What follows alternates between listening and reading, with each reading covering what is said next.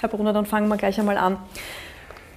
Politik ist für Sie Neuland, wenn man so sagen möchte. Ähm, Sie sind 61 Jahre, ich darf das Alter ja. verraten. Äh, Sie sind mit 61 Jahren Politiker geworden. Was qualifiziert Sie denn für das höchste Amt des Landes? Also in erster Linie sehe ich mich ja nicht als einen Systemkandidaten. Ich komme ja auch nicht aus dem System. Ich komme nicht von einer Systempartei und hinter mir steht ja auch kein großes Medium wie eine Kronenzeitung oder Österreich oder ein Milliardär. Also ich komme direkt aus der Bevölkerung und bin völlig unabhängig. Und ich habe ja bereits ab 16. März 2020 viel für die Bevölkerung getan. Zunächst Verfassungsgerichtshof Beschwerden unentgeltlich geschrieben, drei auch gewonnen, dann die Rechtsanwälte für Grundrechte gegründet, dann den Außerparlamentarischen Corona-Untersuchungsausschuss, wie Sie wissen, die MFG im Februar 2021 und zum Schluss auch die FAN, eine Arbeitnehmervertretung. Als Rechtsanwalt kenne ich mich in allen Rechtsbereichen sehr gut aus. Ich bin seit 30 Jahren selbstständiger Rechtsanwalt. Ich bin bei Behörden und Gerichten ein- und ausgegangen, gehe noch immer dort ein und aus. Und daher sehe ich mich als unabhängiger Kandidat, der direkt aus dem Volk kommt, das entsprechende rechtliche Wissen mitbringt, als ein Kandidat, der für dieses hohe Amt geeignet ist. Ihr Steckenpferd, wenn man es so nennen möchte, ist der Kampf gegen die Corona-Maßnahmen und äh, gegen ein Impfpflichtgesetz. Maßnahmen, die es jetzt zurzeit eigentlich äh, keine mehr gibt. Impfpflichtgesetz gibt es derzeit auch keines. Ist es trotzdem das richtige Pferd, äh, mit dem Sie auf Wählerfang gehen? Also ich gehe nicht auf Wählerfang, sondern ich versuche Wähler von mir und von meinen Botschaften zu begeistern. Das Corona-Thema ist derzeit untergeordnet. Es äh, gibt ja bereits wieder viele Ansinnen, dass dieses Thema im Herbst verstärkt die Bevölkerung wieder bedrängen wird. Es wird die Impfung für bereits Fünfjährige propagiert, und zwar durch die oberösterreichische Landesregierung, damit auch natürlich durch die FPÖ, die ja hier mit äh, beteiligt ist an der Regierung. Es werden 3,5 Millionen Euro für Impfkampagnen ausgegeben. Es wird die Maske wieder im Herbst zurückkehren. Aber das ist ja nicht nur das einzige Thema. Also ich trete ja ein, vorwiegend für direkte Demokratie, absolut für die Neutralität, äh, für die äh, Bevölkerung, gegen die Korruption und ich werde, wenn ich gewählt werde, mich in allen politischen und gesellschaftlichen Themen einbringen. Bleiben wir trotzdem bei dem Thema äh, Impfpflicht, äh, beziehungsweise das, was Sie gerade erwähnt haben. Es wird äh, Impfung ab fünf äh, wird propagiert. Es ist doch alles freiwillig. Warum äh, sollen die Wähler aus diesem Grund sie wählen, wenn eh alles freiwillig ist und kein Gesetz da es, ist? Äh, es besteht ein indirekter Impfzwang. Ich weiß es von vielen äh, Personen aus der Bevölkerung, ich weiß es von Klienten. Ihnen wird sehr nahegelegt, sich impfen zu lassen, damit sie nicht Nachteile im gesellschaftlichen oder beruflichen Leben erteilen äh, haben. Aber die gibt es derzeit nicht. Es gibt offi offiziell Nachteile. gibt es natürlich keine Nachteile. Inoffiziell wird sehr wohl Druck auf einzelne Personen ausgeübt, auch im Gesundheitsbereich. Österreich eine Impfung an Fünfjährigen halte ich für skandalös. Es gibt äh, keinen Grund, äh, Minderjährige zu impfen, verstößt auch gegen Paragraph 42 Arzneimittelgesetz, weil es muss absolut der Nutzen im Vordergrund stehen und das Risiko muss gering sein und das ist nicht der Fall. Aber es ist, es, ist, freiwillig, es ist keine Pflicht. Das ist richtig, aber es wird propagiert und es wird Werbung dafür gemacht. Und ich halte diese Werbung für äh, entgegen dem Arzneimittelgesetz, weil es wird etwas propagiert, das gefährlich ist und das nicht wirksam ist. Und das ist bereits erwiesen. Das streiten auch die Leitmedien ja nicht mehr ab. Es ist wirksam, es ist erwiesen, das sagen Sie. Ähm, Sie kennen, glaube ich, mittlerweile auch äh, die Daten vom äh, Bundesamt für Sicherheit und Gesundheit, äh, Standard-Interview Stichwort.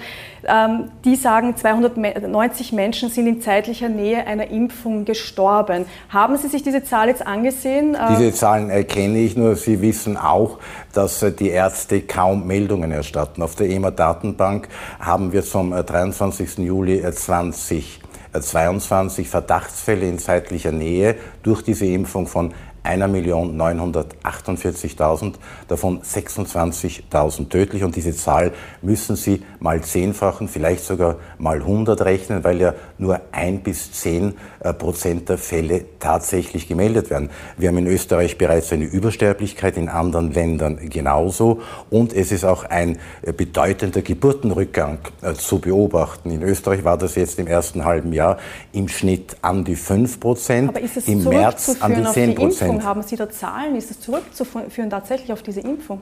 Das wird auf diese Impfung und auch zum Teil auf die Corona-Maßnahmen zurückzuführen wer, sein. Wer macht das? das woher haben Sie diese das Zahlen? Muss, also diese Zahlen, die habe ich aus Studien.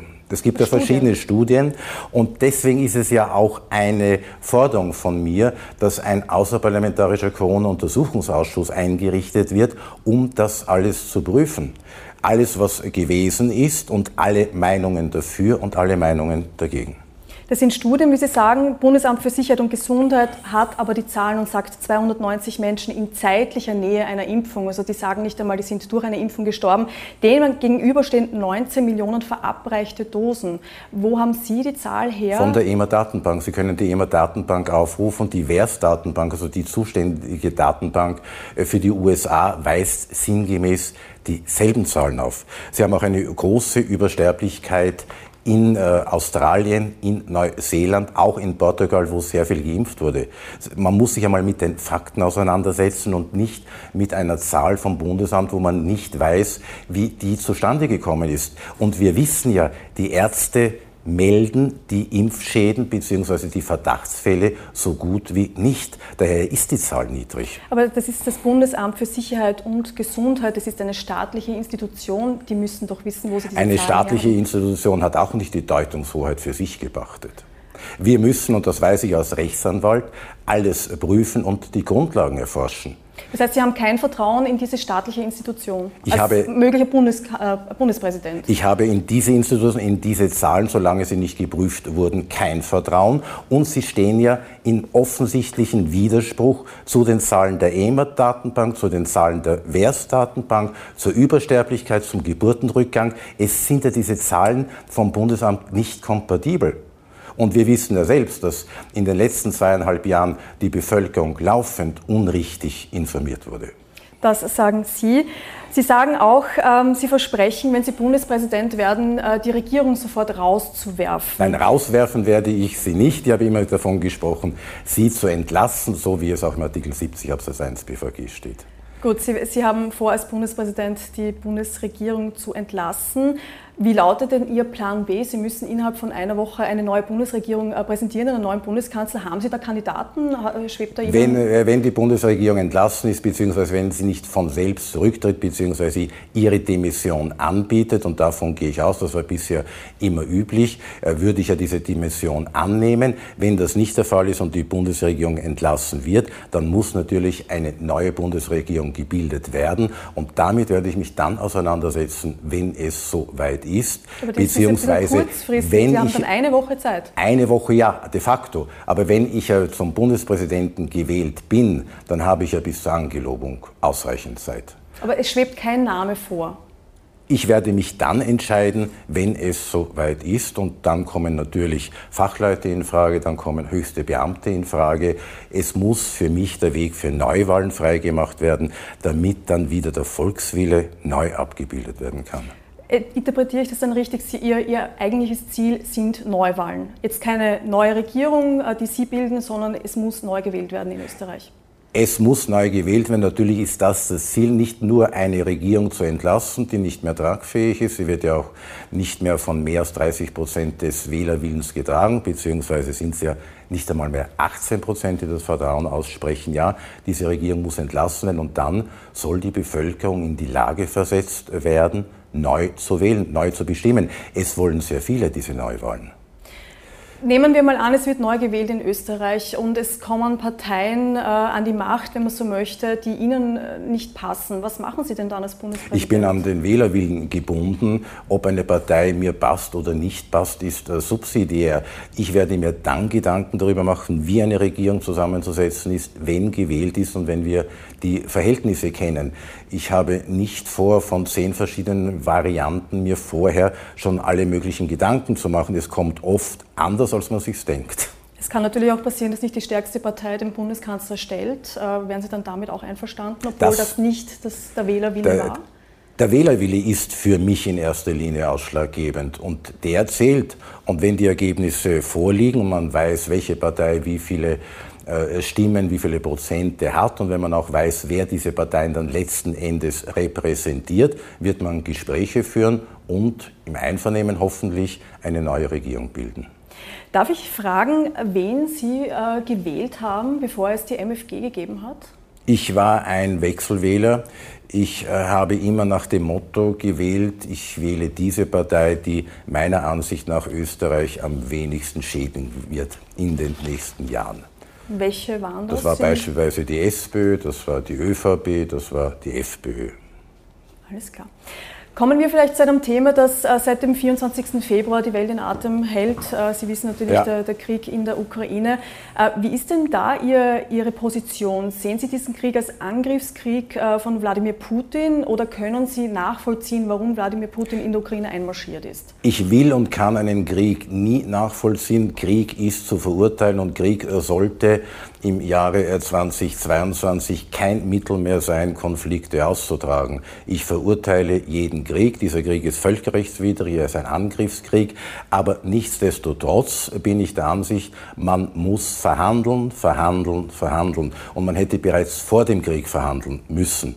Und Österreich, und das wird wahrscheinlich eben dann Ihre nächste Frage sein, muss als neutraler Staat sich heraushalten ich würde eine aktive Friedens- und Neutralitätspolitik betreiben, so wie seinerzeit Bruno Kreisky, der hier für mich ein Vorbild ist. Meine nächste Frage wäre durchaus eine ähnliche gewesen. Sie wollen eine Vermittlerrolle äh, einnehmen und Sie wollen eine Friedensrolle einnehmen und Friedensgespräche führen. Äh, jetzt kennen wir Wladimir Putin. Wir wissen, äh, was Vermittlungen und Friedens Friedensgespräche betrifft, blockiert er doch sehr. Warum sollte er da seine Meinung ändern, wenn ein Bundespräsident Michael Brunner zu ihm kommt und sagt, bitte beenden Sie den also Krieg? Also Putin hat auch Gespräche mit der Türkei geführt und hat auch hier ein Abkommen erzielt. Man muss es immer versuchen.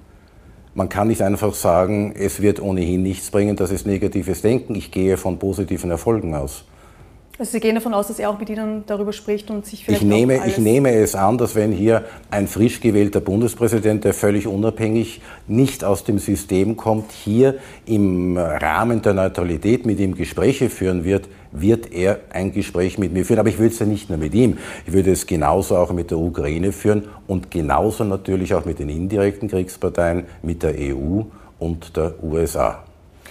Sie versprechen auch, dass äh, mit Ihnen als Bundespräsident die Sanktionen äh, gegen Russland sofort beendet werden. Ich verspreche es nicht, dass ich sie beenden kann. Ich werde mich dafür einsetzen. Sie wissen aber, es ist schwierig. Es ist schwierig, es natürlich. Es muss dazu die, die gesamte Union äh, die Einverständniserklärung abgeben, dass, dass ein Land das darf. Wie soll denn das funktionieren? Ich würde mich in der EU stark dafür machen, dass diese Sanktionen beendet werden. Wir wissen alle, diese Sanktionen haben nur die eigene Bevölkerung, sprich die EU-Bevölkerung, die österreichische Bevölkerung geschadet und sie haben Russland stärker gemacht. Russland hat neue Verbindungen, hat neue Kooperationspartner, die Gazprom 4, äh, 41 Milliarden Euro Gewinn. Also es werden Sanktionen fortgesetzt, die das eigene Volk schaden, und den Gegner stärken. Also wozu diese Sanktionen? Die Sanktionen sind ja eigentlich auch dafür da, um zu zeigen, wir haben kein Verständnis äh, für, das, für das, was Putin macht. Äh, wir wollen die europäischen äh, Werte schützen. Sehen Sie das nicht so? Die europäischen Werte zu schützen ist das eine und das muss man immer. Aber wir dürfen nicht übersehen, dass die Ukraine eine der korruptesten Staaten überhaupt ist. Ich halte diesen Slogan europäische Werte schützen für eine reine Ausrede. Was erwarten Sie sich äh, davon, wenn Österreich den, Sanktionen nicht mehr zustimmt? Äh, bedeutet das, dass plötzlich alles wieder billiger wird in Österreich, dass das Gas wieder fließt, dass wir weniger zahlen möchten? Also was erhoffen Sie sich vom, vom Ende der Sanktionen? Wir werden die Energiekrise über kurz oder lang beenden können. Das hat natürlich dann auch Einfluss auf die Teuerungskrise. Es werden die Verhältnisse zumindest normaler werden. Es braucht natürlich eine gewisse Zeit, bis wieder Zustände herrschen wie noch vor einem Jahr. Aber man muss endlich einmal damit beginnen. Aber glauben Sie wirklich, wenn Österreich sagt, wir stimmen den Sanktionen nicht mehr zu, dass Wladimir Putin sich hinstellt und sagt, okay, Österreich äh, bekommt jetzt wieder das Gas billiger? Also äh, äh, Russland war sehr erbost darüber, dass Österreich seinen Neutralitätsweg verlassen hat und wir wurden auf die Liste der unfreundlichen Staaten gesetzt. Und auch der Außenminister Lavrov hat ja sehr, sehr intensiv gegen Österreich gesprochen. Das wäre alles nicht geschehen, wenn wir uns als neutraler Staat zurückgezogen hätten und gesagt, wir tragen diese Sanktionen nicht mit und wir bieten aber an, eine Vermittlertätigkeit zu entfalten. Würde der ehrwürdige Bruno Kreisky noch leben, bin ich überzeugt, dass er über kurz oder lang mit allen Parteien einen Konsens gefunden hätte. Aber wollen Sie das als äh, möglicher Bundespräsident tatsächlich, dass Österreich mit einem äh, Mann äh, Geschäfte macht, der in der Ukraine einmarschiert? Wir machen äh, keine Geschäfte, sondern wir reden miteinander und wir ich sind von der Gaslieferung. Und wir sind lösungsorientiert. Wir haben äh, das Gas von Russland seit Jahren bezogen und wir konnten uns das Gas leisten. Jetzt kann man sich das Gas nicht mehr leisten und es ist auch keines mehr zur Verfügung. Ich habe eine Verantwortung gegenüber dem eigenen österreichischen Volk. Und mir ist natürlich das Hemd näher als der Rock. Was Sie auch äh, vorbereiten möchten, ist ein äh, Ausstiegsszenario aus der EU. Auch da äh, Zahlen. Laut WIFO würde das heimische Bruttoinlandsprodukt dadurch dauerhaft um 8 Prozent bzw. 30 Milliarden Euro einbrechen. Jetzt haben wir einige Krisen. Ist das wirklich der richtige Weg, den Österreich gehen soll? Wir, wir, können nicht ständig einen Weg fortsetzen, der uns noch mehr und mehr schädigt. Es muss ein Schrecken auch beendet werden. Daher ein Ausstiegsszenario vorbereiten mit besonderer Rücksicht auf die heimische Wirtschaft. Wir haben alleine, alleine die Corona-Maßnahme haben uns bis heute über 200 Milliarden Euro gekostet. Und wenn ich dann denke, die Kofag-Affäre hat wieder 17 Milliarden gekostet, die an verschiedene Unternehmen, die nicht transparent geflossen sind. Also es wird ständig Geld verschwendet, Wien Energie beispielsweise wieder, an die 10 Milliarden ein Rettungsschirm aufgespannt, 2 Milliarden Sicherheit das sofort ändert gegeben. aber nichts daran, wenn Österreich aus der EU äh, Ja, nur ich sehe daran, es ist so viel Geld da, das verschwendet wird und dann sagt man, wenn wir einen vernünftigen Schritt gehen, um Krisen zu beenden und nachzudenken über eine Mitgliedschaft bei der EU, ist dann plötzlich kein Geld mehr vorhanden. Es soll der Bürger die Wahl haben, zu bestimmen, möchten wir bei der EU bleiben oder nicht. Es müssen alle Vor- und Nachteile öffentlich diskutiert werden. Die Bevölkerung muss aufgeklärt werden und es darf nicht mehr ein Tabuthema sein. Das heißt, Sie möchten noch eine Volksbefragung zum Thema EU eine, eine Volksbefragung. Letzten Endes kann man natürlich einen Austritt nur mit einer Volksabstimmung bewerkstelligen. Sie sagen, äh, für den Fall der Fälle, dass Sie zum Bundespräsidenten gewählt werden, werden Sie sich dafür einsetzen, dass Österreich vor der Armut bewahrt wird und der Wohlstand wieder zurückkehrt. Es klingt ein bisschen so, als wären Sie ein Zauberer. Wie wollen Sie denn das machen? Das alles geht nicht von heute auf morgen, das wissen wir auch, aber wir müssen uns bemühen und wir müssen wie in allen anderen Belangen einfach damit einmal beginnen. Äh, jede große Reise beginnt mit dem ersten Schritt, aber ich habe schon äh, zu Beginn der Krise Lösungsvorschläge äh, skizziert, beispielsweise eine sogenannte Übergewinnsteuer. Noch besser, man sollte die Übergewinne an die betroffenen Verbraucher wieder zurückführen oder eine Reverstaatlichung von der OMV oder dem Verbund Aussetzen der Umsatzsteuer auf die Mineralölsteuer oder überhaupt die Mineralölsteuer aussetzen. Also es gibt viele Lösungsansätze und diese Lösungsansätze haben dazu geführt, dass man mich einen Kommunisten genannt hat. Aber bezeichnenderweise wird die Übergewinnsteuer heute bereits öffentlich diskutiert. Und das war mein Vorschlag. Es gibt vier Kandidaten, die gleich im gleichen Wählerteich fischen, wenn wir so nennen wollen. Ähm, ihre Ansichten sind sehr ähnlich wie die von, von Walter Rosenkranz. Sie schütteln den Kopf? Nein, also nicht? unsere Ansichten sind äh, ganz äh, sicher nicht ähnlich. Also all diese Kandidaten äh, sagen, wir werden für die Bevölkerung dieses oder jenes tun. Im Unterschied dazu bin ich tätig seit 16. März 2020 und das unentwegt. Ich komme nicht aus einer Systempartei, die unverlässlich ist. Die FPÖ hat äh, bis, zum, äh, bis Dezember 2020 die Corona-Maßnahmen mitgetragen. Herr Kickl hat sogar schärfere Corona-Maßnahmen verlangt. Die FPÖ hat für das Covid-19-Maßnahmengesetz gestimmt. Und wie ich eingangs gesagt habe, die oberösterreichische Landesregierung und Teil dieser ist ja auch die FPÖ macht eine Impfkampagne für Impfungen an Fünfjährigen. Die FPÖ hat die gesamten Maßnahmen in Oberösterreich mitgetragen. Daher ist sie für mich nicht verlässlich und absolut unglaubwürdig. Da schließt sich dann wieder der Kreis. Ähm, man hat ein bisschen den Eindruck, es, es wäre das wirklich das einzige Thema, mit dem Sie wirklich versuchen, in Österreich zu punkten. Wie sieht es denn aus mit Klimaschutz? Äh, da findet man sehr wenig bei Ihnen im, im, im Wahlprogramm, also eigentlich, glaube ich, sogar gar nichts. Ähm, und Bildung, diese, all, all diese Themen äh, sind in Ausarbeitung. Unsere Partei gibt es ja erst äh, seit eineinhalb Jahren. Wir haben auf der Homepage ein 18-Punkte-Programm hochgeladen mit ungefähr 140 Seiten. Bildung ist für uns ein ganz wesentlicher Bereich, wird in erster Linie bearbeitet äh, von Dr. Gerhard Böttler. Klima genauso. Klimaschutz und Umweltschutz sind wichtige Themen, denen wir uns widmen müssen. Wir müssen von der, wir müssen den Boden wieder deversiegeln. Es muss wieder Grünland geschaffen werden. Es muss aber auch hier öffentlich diskutiert werden, inwiefern, ob und inwiefern ist es der Mensch an Klimaveränderungen verantwortlich oder nicht. Und hier gibt es divergierende Meinungen von Wissenschaftlern und alle Wissenschaftler sollen zu Wort kommen und die Bevölkerung genauso. Ich wäre ein Bundespräsident des breiten öffentlichen Diskurses. Gut, Schauen wir, ob ich da noch irgendwas vergessen ja. habe. Ähm ja, die eine Frage können wir noch stellen. Ähm, Sie haben ebenfalls in einem Interview mit News damals gesagt, äh, geben Sie einem Menschen Macht und Sie lernen seinen wahren Charakter kennen. Welchen Charakter werden wir kennenlernen mit Bundespräsident Brunner? Einen Charakter, der sehr offen ist und der sehr zugänglich ist für alle Anliegen des Volkes. Dankeschön fürs Gespräch. Danke Ihnen auch.